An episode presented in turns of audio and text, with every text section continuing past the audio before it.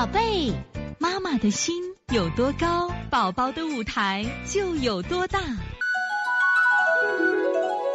现在是王老师在线坐诊时间，我们看一下七五四咸阳子晨。王老师好，我女儿朋友女儿三岁，身高九九十四，体重二十八斤，饮食简单清淡，一日三餐，直接会喝一些纯牛奶和酸奶，少量水果。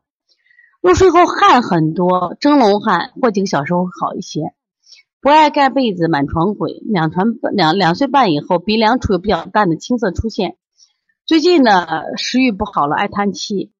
早晨起来，嗓子眼会有白色透明的痰。两侧胳肢窝会痒痒，大部分时间没有，偶尔会严重。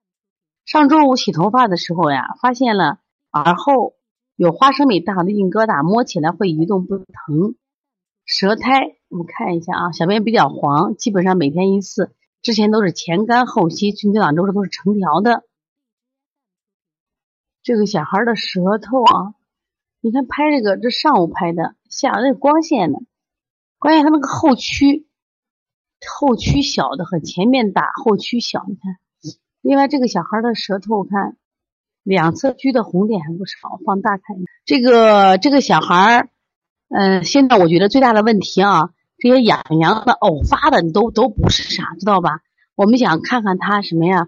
就入睡时候这个蒸笼汗，蒸笼汗如果是那个热汗啊，而且呢这个出的很多的话，这往往都是气机不降的象。这个孩子的气啊，你看我们常常说，要想出汗呀，是阳加于阴位之汗，有足够的温度、足够的水。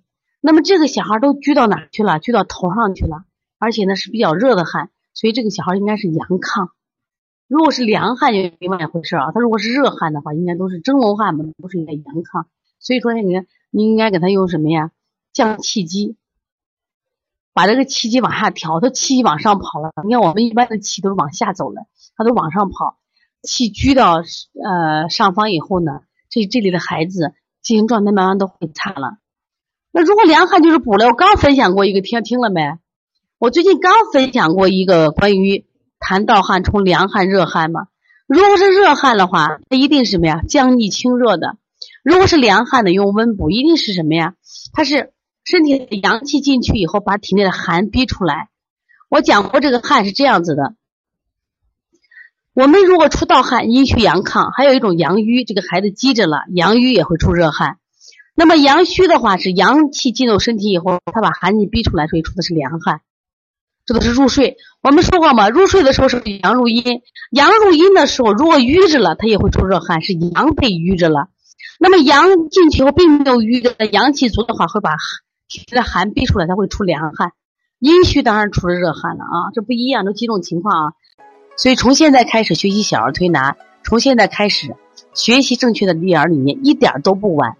也希望我们今天听课的妈妈能把我们所有的知识。通过自己的学习，通过自己的分享，让更多的妈妈了解，走进邦尼康小儿推拿，走进邦尼康的课堂，让我们获得正确的育儿理念。